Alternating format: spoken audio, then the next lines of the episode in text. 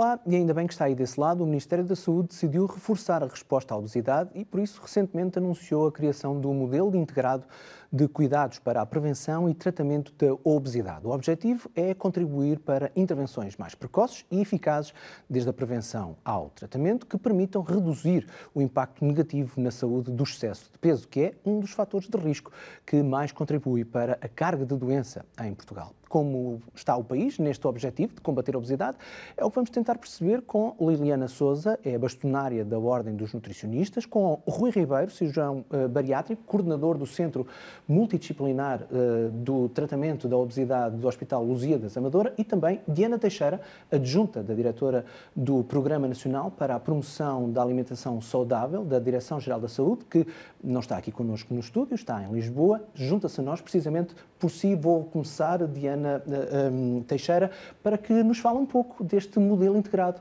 de cuidados para a prevenção e tratamento da obesidade. Bem-vinda. Um, olá a todos. Uh, de facto, este despacho que prevê a implementação de um novo modelo de cuidados específicos para a pessoa com pré-obesidade e obesidade, ele assenta na organização de serviços e profissionais de saúde, bem como de ações específicas para, e tal como disse, a identificação precoce, a referenciação e o seguimento das pessoas que uh, têm pré-obesidade e obesidade, no sentido de criar medidas de promoção da saúde, prevenção da doença e o, o seu diagnóstico e intervenção efetivos e precoces. Uh, é um modelo que se organiza ao nível dos cuidados de saúde primários e cuidados de saúde hospitalares. Na verdade, à data, um, o tratamento da obesidade um, assentava sobretudo nos cuidados uh, hospitalares e, e, sobretudo, era dirigido às pessoas com uh, um estadio de doença mais avançado. E neste novo modelo, o que se prevê é o reforço de medidas de prevenção da obesidade através de ações um, nos cuidados de saúde primários de promoção e vigilância da saúde eh, que já são desenvolvidos, mas aqui a intensificar e reforçar estas ações, eh, sobretudo Uh, promover uh, medidas promoção da alimentação saudável e atividade física uh, para, sobretudo em indivíduos com um, maior risco de desenvolver obesidade, como são um, as grávidas, as crianças e os jovens, mas também doentes crónicos e, doentes que estão em consulta de sessão tabágica, e ainda a implementação de ações de prevenção ao nível de ações de saúde escolar. Um, este modelo também prevê a identificação precoce da pré-obesidade e obesidade nos cuidados primários um, em pessoas com maior risco, nomeadamente grávidas, puérperas, crianças e jovens e também doentes crónicos e um, na consulta de sessão tabágica, como referi anteriormente, e uh, a estes uh, será também uh, oferecida uma consulta especializada e multidisciplinar de obesidade que é inserida num programa de intervenção a 24 meses.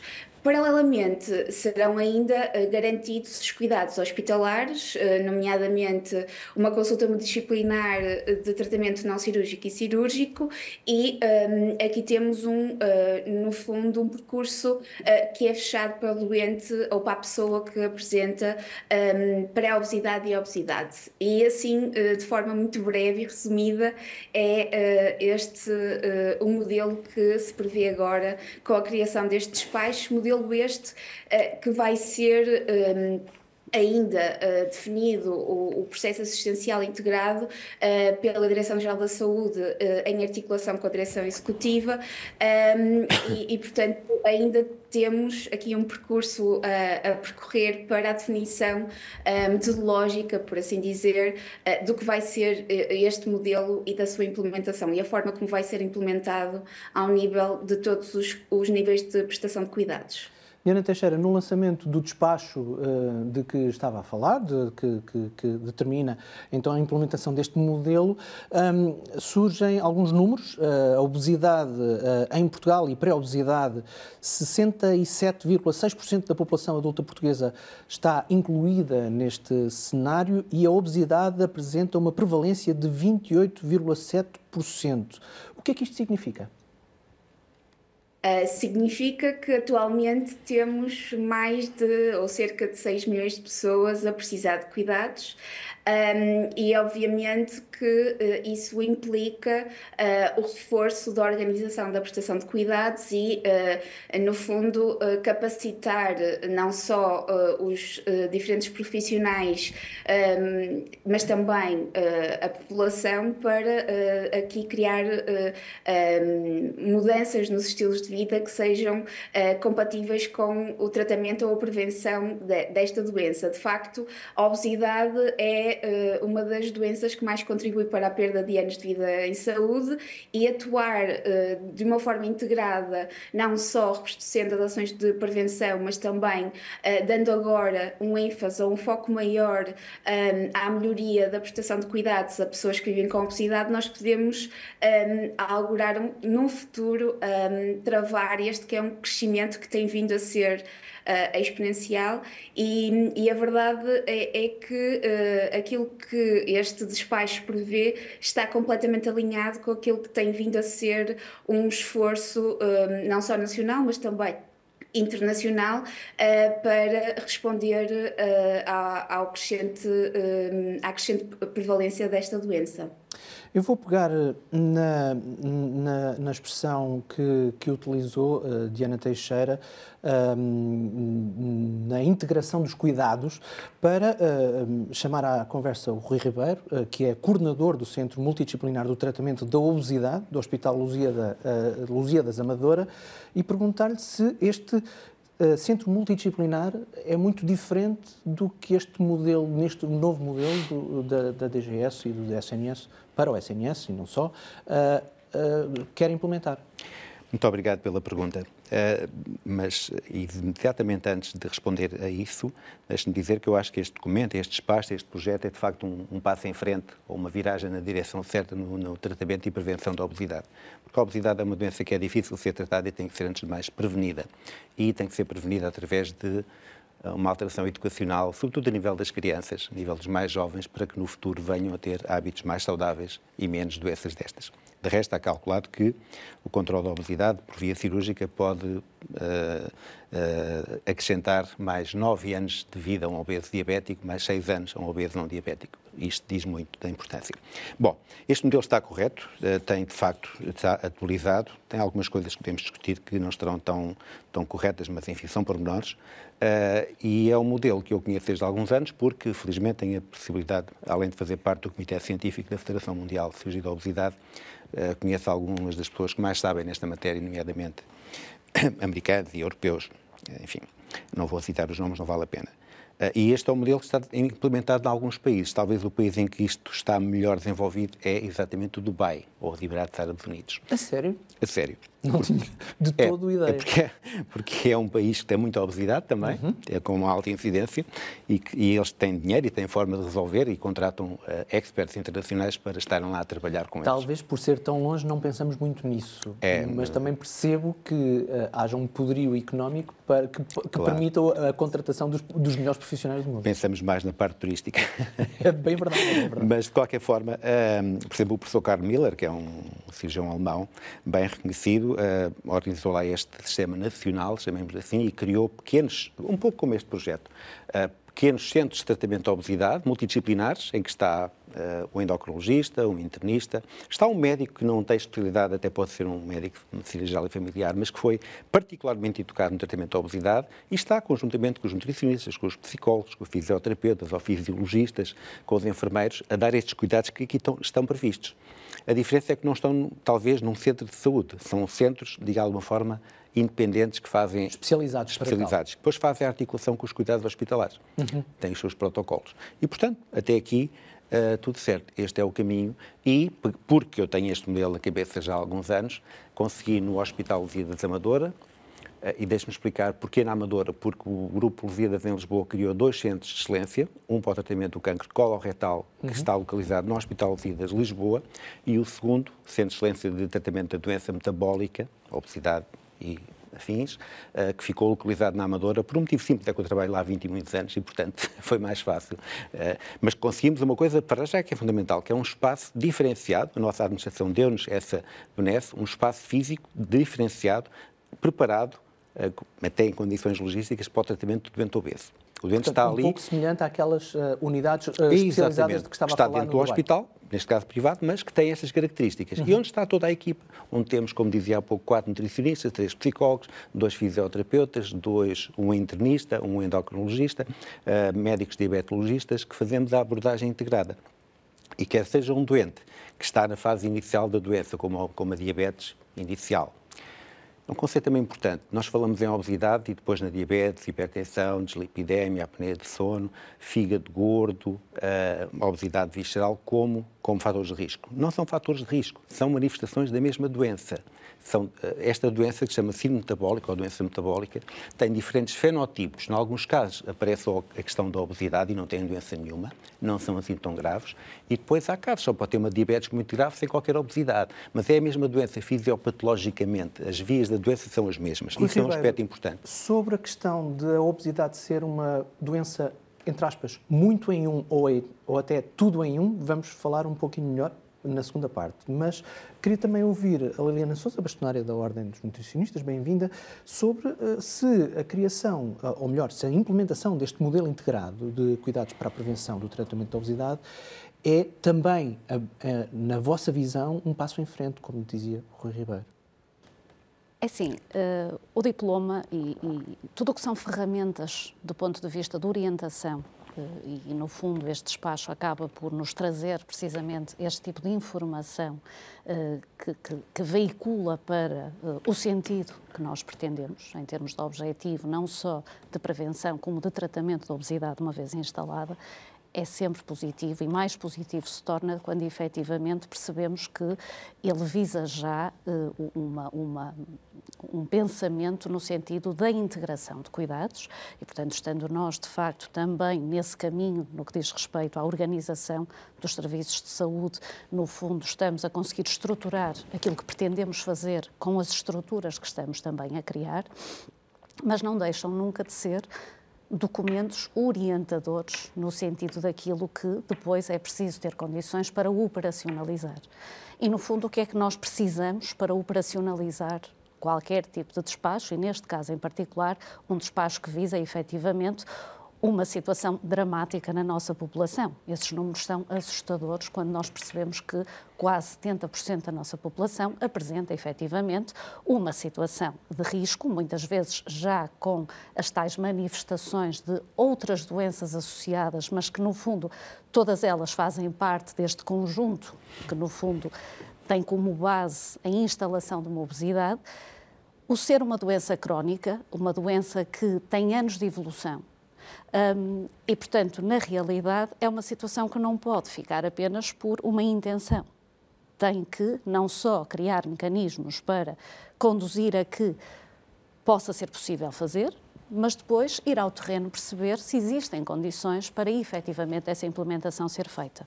E, portanto, em todos os aspectos é positivo, não há dúvida nenhuma. Aliás, independentemente de poder haver de facto algumas lacunas, eventualmente até alguns pontos que possam não estar tão atualizados, a realidade é que qualquer tipo de mecanismo que vise este, a, a, introdução deste despacho seja numa unidade local de saúde, seja mesmo num ambiente de cuidados de saúde no setor privado, porque é como diz, efetivamente, ele pode ser replicado a qualquer tipo de unidade de tratamento de obesidade, na verdade ele deve ser um documento orientador, ou seja, o que é que nós precisamos de conhecer? Precisamos de conhecer, em primeiro lugar, a nossa população, entendermos efetivamente em cada região que necessidades é que a nossa população tem e de que forma é que nós vamos ter que estrategicamente priorizar os nossos recursos para começarmos a fazer este trabalho. E depois há outra questão que eu acho que é muito importante e que no fundo este diploma também não exclui, que é a possibilidade, e é importante nós pensarmos nisto, de segmentação da própria população. Porque se nós temos efetivamente situações em que não só a obesidade está instalada, como uma série de patologias associadas a ela estão também a hipertensão arterial, a dislipidemia, um, muitas vezes até já sequelas de eventuais uh, doenças cerebrovasculares que já vieram também em consequência. Portanto, o que é que nós temos? Temos doentes crónicos com uma complexidade de doença que efetivamente uhum. tem que ser tratada e este tratamento não pode também cingir-se a consultas externas e a e a enviar o doente para, a sua, para, o seu, para o seu domicílio até à próxima consulta, dali a três ou seis meses, ou às vezes mais ainda, porque sabemos também que, infelizmente, o sistema eh, de saúde não dá resposta no requer, que diz respeito. Portanto, um acompanhamento mais requer, uh, requer um acompanhamento mais próximo. e de proximidade, Exato. não é? E que é precisamente isso que nós devemos ir buscar a este tipo de informação. Deixe-me e... deixe só consultar a Diana Teixeira para um detalhe que se calhar não é um pormenor, mas um por maior, porque estamos a falar de um despacho uh, de Ana Teixeira uh, que é muito recente, uh, de meados de dezembro de 2023. Qual é, o, qual é, a janela temporal de que estamos a falar? Ou seja, do, do despacho até à implementação a 100%? Ou vá lá, pelo menos do início da implementação deste modelo, vai quanto tempo?